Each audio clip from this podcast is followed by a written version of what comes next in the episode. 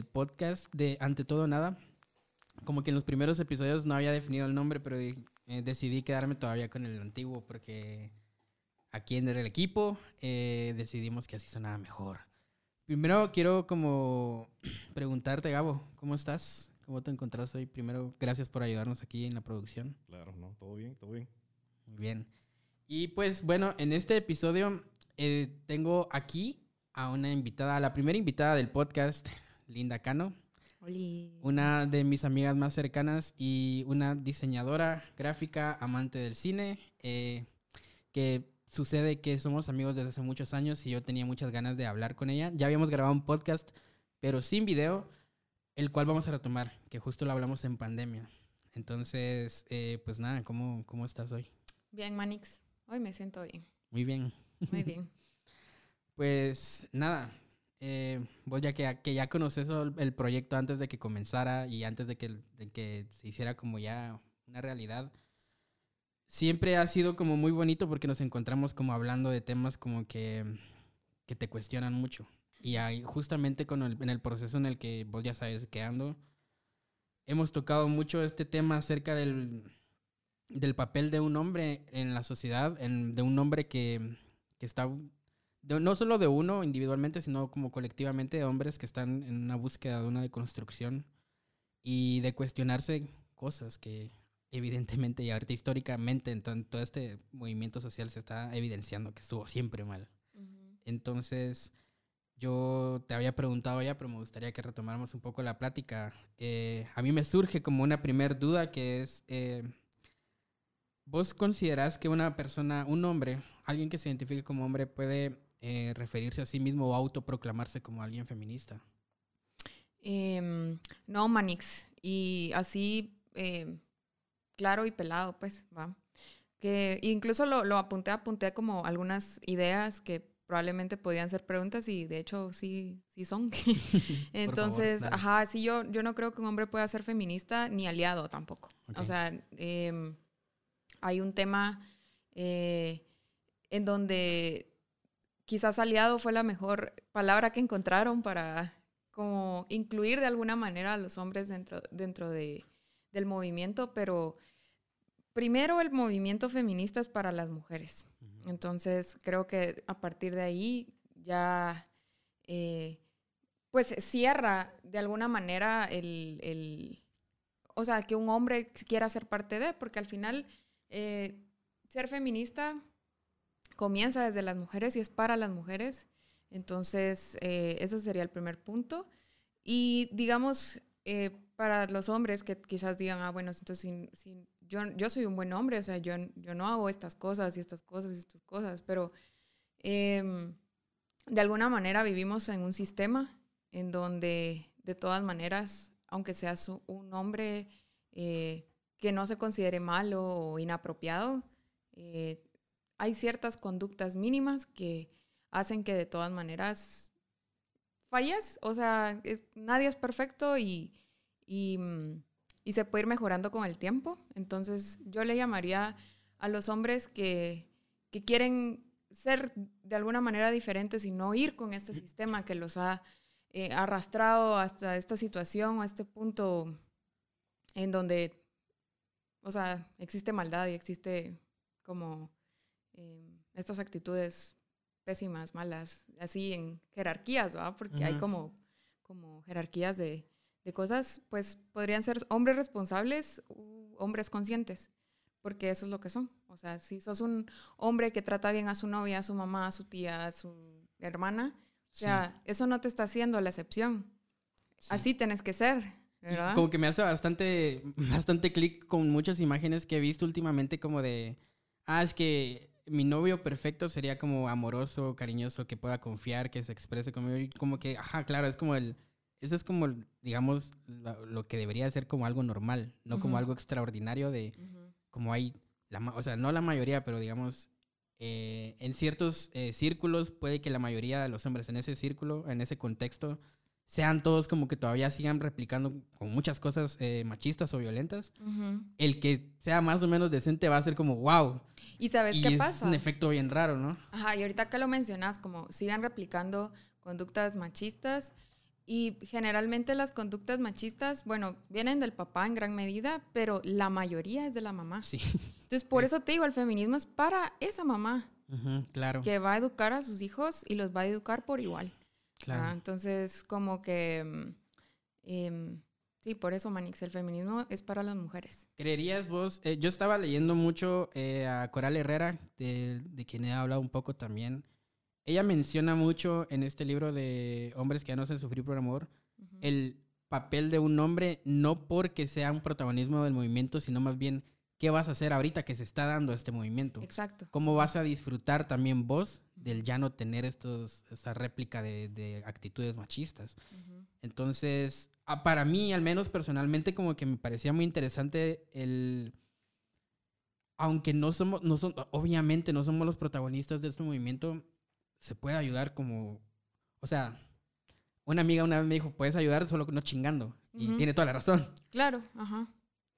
¿De qué otras formas se podría uno involucrar, no necesariamente en, un en el movimiento como tal? Porque, otra vez, no es de buscar protagonismo, pero sí de hacer un impacto. Yo creo que al menos eh, en lo que yo he llegado a, a, pensar de eso es de que en tu círculo inmediato, cercano, ya sea hombres, eh, porque es tu equipo de fútbol con el que juegas los miércoles, es tu, el grupo de WhatsApp del trabajo, como que siento que por ahí, aunque tal vez, o sea, no, o sea, lo que trato de decir es que también siento yo que hay una parte importante de un hombre, no para que el movimiento se mantenga o se sostenga ni sea exitoso, sino como de querer tal vez aportar un poco. ¿Vos crees que Ujú. eso es posible en ese sentido?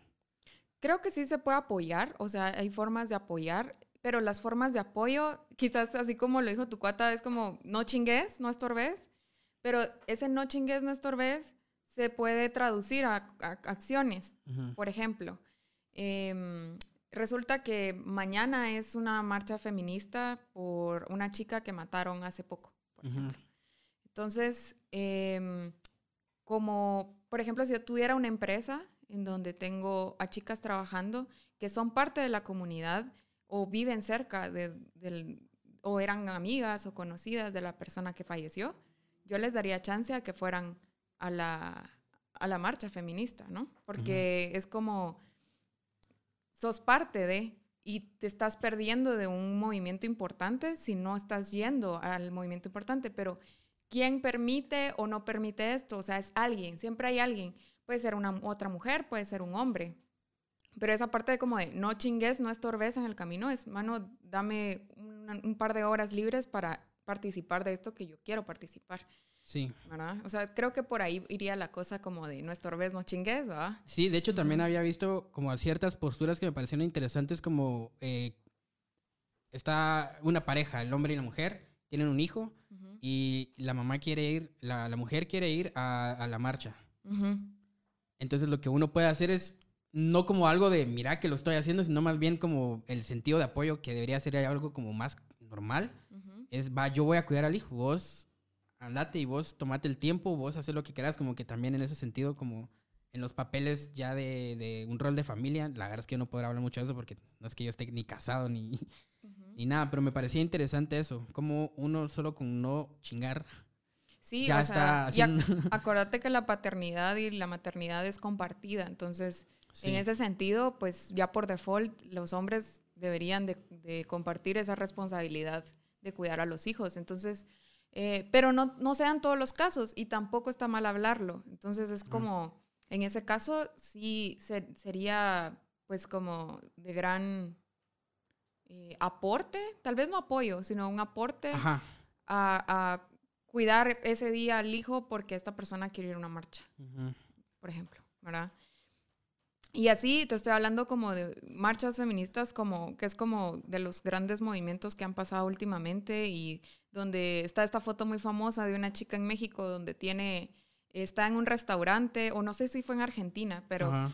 tiene como un rotulito pegado en la ventana del trabajo y dice así como yo estoy con ustedes, ¿verdad? Mm. Entonces es sí, como sí, Ajá, porque esa chica no pudo ir sí. Hay alguien ahí que le dijo que no podía llegar. Obvio que hay casos de casos, pues, pero digamos que esa podría ser una buena manera de, de contribuir a- al movimiento sin ser el protagonista, como dijiste. Y en una empresa, o sea, ajá, tal vez se, se desestima un poco. Es que se puede como que llegar a justificar que el que ella no pueda ir, aunque en realidad para mí lo correcto sería que ella pudiera decidir si ir o no. Exacto. Sin que le afecte en su trabajo. Pero también, o sea, en una empresa hay un sistema como jerárquico. O sea, entonces ahí sí ya se está evidenciando que hay un problema. ¿Por qué ella no puede ir también?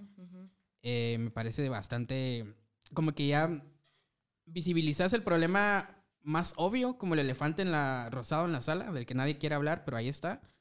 Pero luego cuando ya lo evidencias, como que empiezan a ver estas como astillitas, como que estos residuos que van quedando que cada vez son más difíciles de, de, detectar. Yo estaba como recordando bastante nuestra vida en la universidad, mano, que fue una etapa muy desinformada, que podría decirlo al menos personalmente, porque todo esto que hasta ahorita se está, no hasta ahorita, hasta ahorita me está llegando a mí, tal vez. Siempre ha, siempre ha estado, tal vez sistemáticamente solo hasta ahorita se me fue fácil verlo por las redes o por los movimientos sociales tan a gran escala. ¿Vos qué recordás de, o sea, más que, más que recordar, cómo fue tu proceso estando en la universidad y el, el, el, el feminismo en el que estás ahorita? Ah, es, es, una, es una cuestión, recordarme de eso como que me duele un poco porque es, pudo haber sido una gran oportunidad de hacer cosas y no las hicimos. O sea, y es como, a la gran... Ahora veo como a las nuevas juventudes, digamos, y es como a la gran... son mucho más comprometidas, participan más en, los, en, las actividades que se hacen, y, e incluso ellos mismos o ellas mismas, em, o ellas mismas, hacen hacen que, que, nuevas actividades surjan y eso está súper bien y como que me pongo a pensar en eso y digo, a la gran, o sea, yo incluso cuando entré a la universidad, todavía pensaba que yo no era feminista. Claro. O sea, yo me sentía excluida de ese movimiento. Y, y por, por, pensar cosas como, por ejemplo, un error muy común es pensar que el, que el feminismo es un solo concepto y no una variante de conceptos. Sí, sí, sí. O sea, como que eh, al inicio querés encajar en todo lo que es feminismo y eso está mal porque hay muchas variantes y hay muchas ideas y hay muchos conceptos em, en, donde podés pertenecer o sentirte parte de y no precisamente el que conoces de Instagram o el que conoces de la televisión, de los medios de comunicación, porque, o sea, eh, en los medios de comunicación lo pintan como una cosa que, que, puede ser quizás muy amarillista y cuando ya lo ves en persona no es, o sea, es una cosa totalmente diferente a eso. Entonces, creo que un error que, que pasó en esa época, de, o sea, para mí fue no haberme, no haber investigado, no haber como involucrado, eh, haber, no involucrarme y sentirme como excluida del, del movimiento, básicamente sí, pudo haber sido una oportunidad. Y es que también, o sea, habían, hubieron muchas situaciones que estuvieron muy mal en la universidad. Tal vez, incluso yo personales, personal, o sea, situaciones personales que vuelvo a revisar y digo, estuvo mal. También con las personas que tenían el poder en esa, en esa jerarquía de poderes en la universidad. O sea, habían personas que, verga, sí se pasaban de verga. Feo. O sea, yo sí tuve mala experiencia con un par de catedráticos y Em, no en el sentido de, que me tocaran o abusaran sexualmente de mí, pero sí me humillaron públicamente. Y, eso, o sea, hacerlo, a, o sea, una chava que primero, o sea, es mayor de edad, pero es eh, de una edad menor que la de esta persona. Entonces es como, tenés poder solo con la edad. Otro es que tenían poder porque eran catedráticos obviamente eran parte de este sistema de gente que tiene el poder de decidir si tú te gradúas o no te gradúas, ¿va? Entonces, yo sí, o sea, la pasé mal con esta gente estudiando ahí y yo decía, ¿por qué? ¿Por qué tengo que pasar por esto? Y entonces ahí fue donde quizás sí me empezó a interesar más como, eh, como aprender sobre feminismo y aprender cómo defenderme. Pero, ajá, fue como un poco a la brava, ¿sabes? Como, sí. Como más de observar. porque creo que es, es importante cuando uno quiere entrar a un nuevo grupo, observar, observar qué hay a tu alrededor, cómo actúan estas personas, qué es lo que me gusta y no me gusta de estas personas. Entonces, em, eso también es como un punto muy valioso que en- dentro del feminismo hay que observar y criticar, porque Claro. todo, todo, todo movimiento hay que criticarlo para que no sea un dogma. O sea, Sí, si sí, no, sí. esto se va a volver una religión y no es la intención. Ajá. Entonces, eh, hay, que, hay que criticarlo mucho, pero sí, la universidad estuvo mal en muchos sentidos. Estuvo mal, pero ahora creo que lo, lo único que queda es de la responsabilidad de eso, eh, transformarlo en una herramienta para algo que ahorita puede servir, ¿no? Eh, Ujú. justo el- cuando mencionas acerca de, la, de criticar, eh, yo estoy muy de acuerdo en eso. Siento que el poder nos adula, se cuestiona. Ujú, Y tener un poder es una responsabilidad como la fucking película. ujú. Pero es bastante cierto porque no es que tenés poder y ahora ya puedes... No, el poder no es igual a la impunidad. La impunidad es una consecuencia de vos utilizar mal el poder que tenés. Y Sí. poder puede ser en muchos niveles. Eh, ¿Cómo dirías vos que puede ser una participación activa de una forma con una crítica? No sé si para mí me siento como di- dividiendo la crítica como constructiva, destructiva, porque incluso la mala crítica a veces te hace clic. A mí, o sea, con las críticas que yo he recibido en ciertos espacios, digo, pero esto me está haciendo pen- repensar otras cosas y estoy aprendiendo. Entonces, Ujú. para mí personalmente tal vez no existe, pero ¿cómo sería para vos una crítica activa eh, que sí te, te sentís cómoda en participar? Y crees vos que, o sea, que un hombre podría también criticar así de una forma sin que se le tenga que criticar a él por criticar un, un movimiento que no se trata de él? Mm, Creo que en cuestión de los chavos eh, está complicado porque criticarlo desde esta postura de ser chavo es lo que te decía al inicio. Claro. O sea, ¿para qué lo vas a criticar si no sos parte de...? Entonces, criticate a ti Ajá. y, y hacer, hacer un versus. Esa es otra cosa importante, como no ser portavoz de las, del- de las cuerpas que están manifestándose como, eh, como parte del movimiento y como parte de, las, eh, de los cambios y las cosas puntuales que hay que hacer. Porque, por ejemplo, yo no soy una mujer indígena Total. marginada, o sea, no soy. Y no voy a hablar por las personas indígenas que están marginadas y que tienen vulva y que sufren. ¿no? Claro. Entonces, eh, y también que no tienen vulva y que sufren. Entonces es como un grupo eh, al que no pertenezco, pero sí puedo escuchar Claro. Y sí puedo darles espacios. No es como El Salvador Blanco, tampoco se trata de eso, pero eh, mientras más espacios se aporte a, a- a los que en la pirámide están marginados, es clave. Eso me parece súper puntual, justo lo del Salvador Blanco, porque no sé si viste como que había como un revuelo en, en Twitter acerca de una ilustración que hizo un, un chavo coreano Ujú, sobre ¿No esta vi? película de Encanto, creo que se llama la película colombiana. Ah, sí, ajá, Entonces la composición eran todos los personajes, ajá. pero él por la paleta de... Nosotros que somos diseñadores lo podemos entender, la paleta que él eligió es como una paleta más saturada, como con otros colores alternativos, Ajá. lo cual hacía que la piel se veía como que estuviera un poco más blancos, pero en la composición ya entendés que no, solo es la...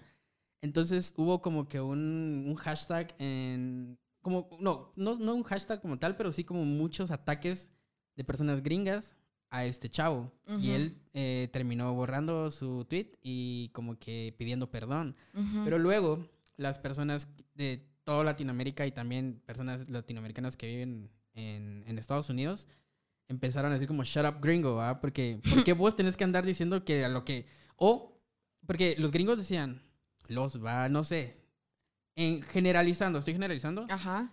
Eh, la mayoría de tweets se referían a de que es que los latinos no son blancos.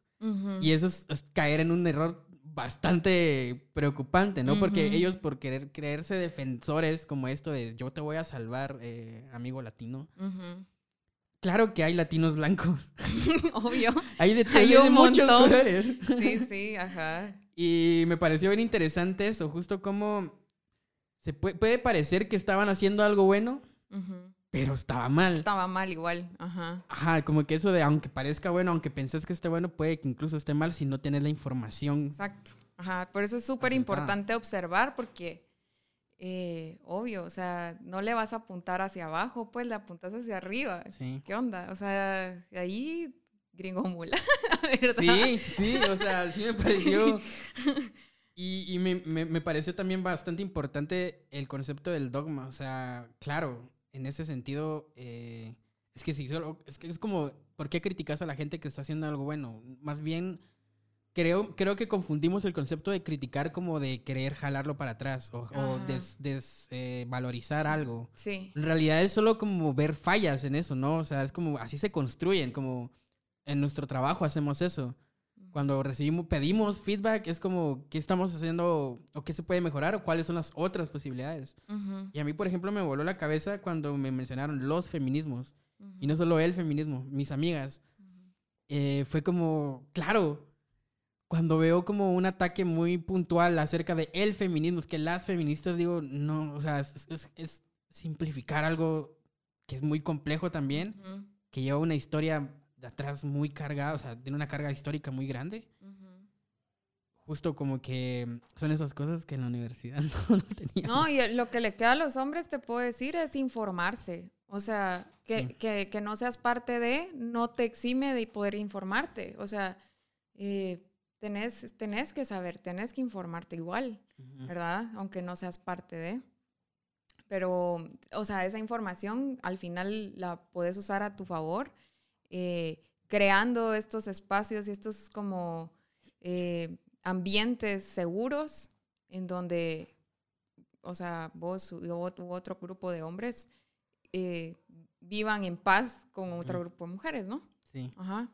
Y em, también la parte, quería mencionar ahorita sí, como... Sí, por favor. La parte de cuestionarse el colectivismo. Uh -huh. Y creo que Euforia, en la serie Euforia, sí. tuvo un un gran episodio en donde lo hablan. Es esta, para los que no ven Euforia, hay un personaje que se llama Kat y esta chava eh, está como en una especie de depresión o está como muy triste porque ella no encaja dentro de los estándares que su Instagram le dice que tiene que encajar. Entonces empiezan a aparecer como estos fantasmas de Instagram, que es como bárbaras de regil. Claro. Por 10.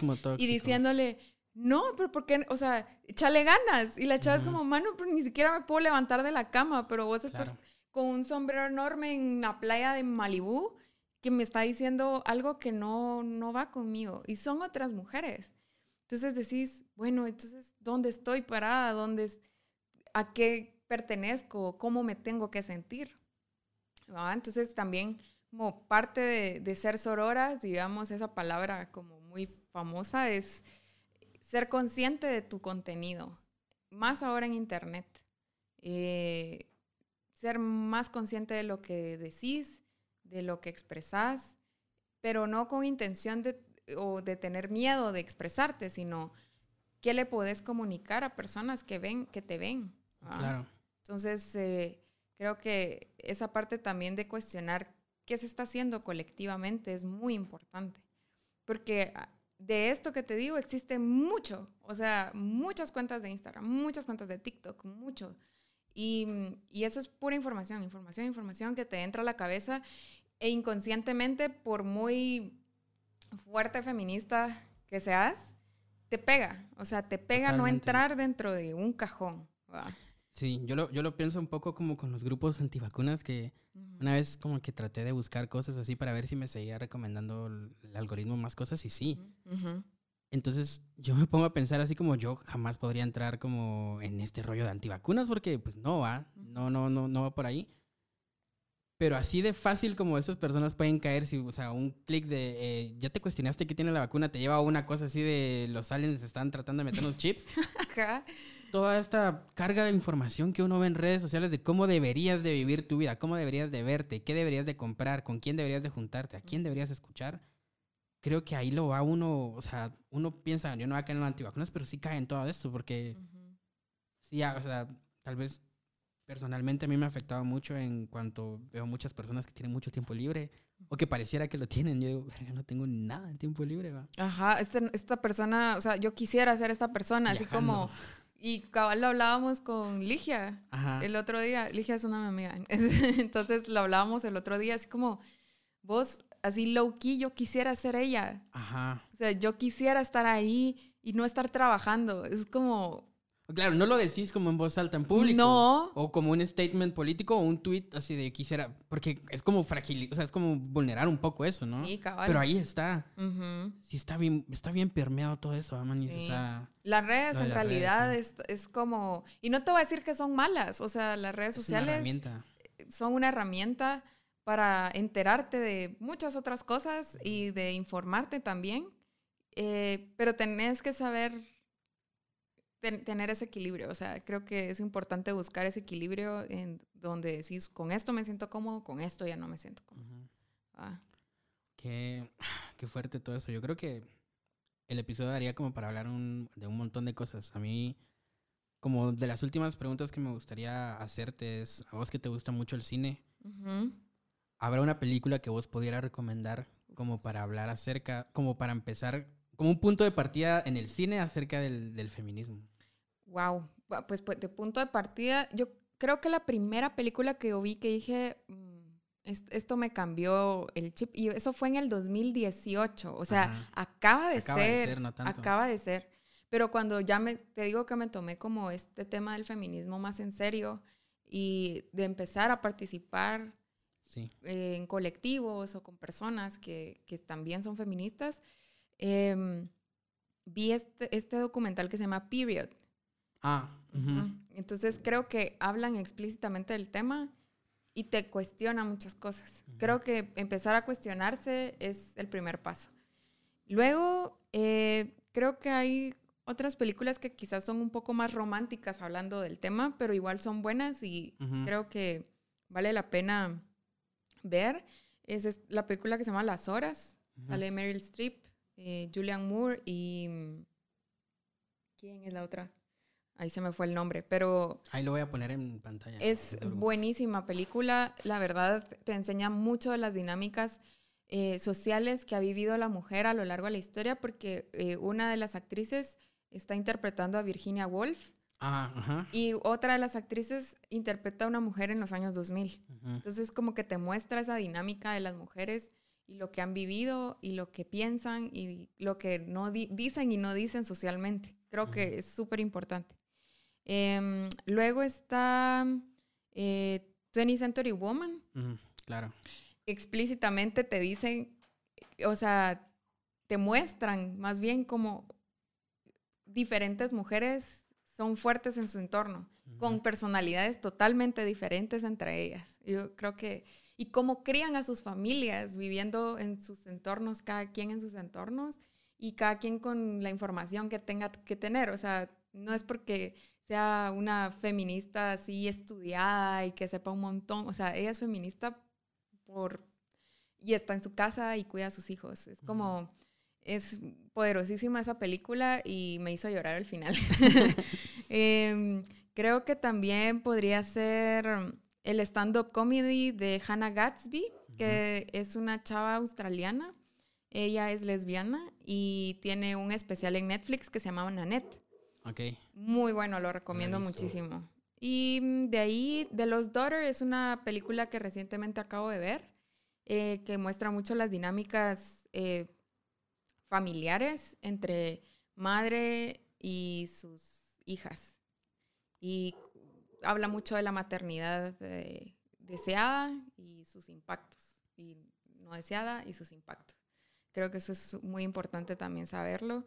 Y mi favorita de toda la vida, y creo que es mi película de feminismo favorita desde hace, desde que empecé en este rollo de tratar de informarme, Ujú. eh, es Promising Young Woman. Ah, Creo que esa película la he visto unas seis veces, me voló la cabeza, yo no sé, creo que ganó un Oscar, pero no precisamente en la categoría que yo estaba esperando que ganara. ajá. Eh, pero la verdad es que sí es una película que es- maneja un humor negro que también es así como... Mm. y me llega, es muy buena película. Y de series les recomiendo Handmaid's Tale. Ahí como que hablan de todo lo que está mal. Y entonces te das cuenta que deberíamos de cambiar Claro. para que no lleguemos a ese extremo. Y, mm, y eso, eso, Manix, eso está en la televisión y que pues la verdad está bastante al alcance para poderlo ver.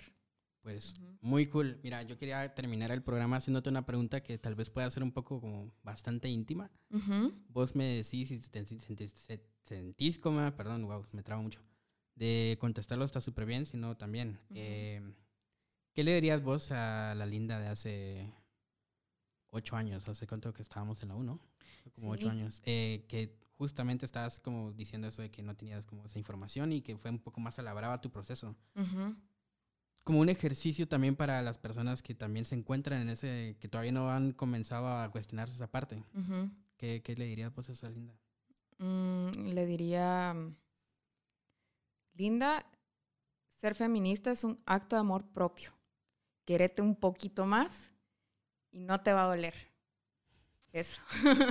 Bien, pues y terminamos. Muchas gracias por, por, estar aquí en este espacio, hermano. De verdad, a mí siempre me gusta mucho hablar con vos de todos estos temas porque he aprendido mucho de vos. Muchas gracias por acompañarme también en mi proceso. Y muchas gracias, Gabo, por estar aquí. Buena onda, Gabo. Ayudándonos con la producción. Y esto fue Ante Todo Nada. Nos vemos en el siguiente.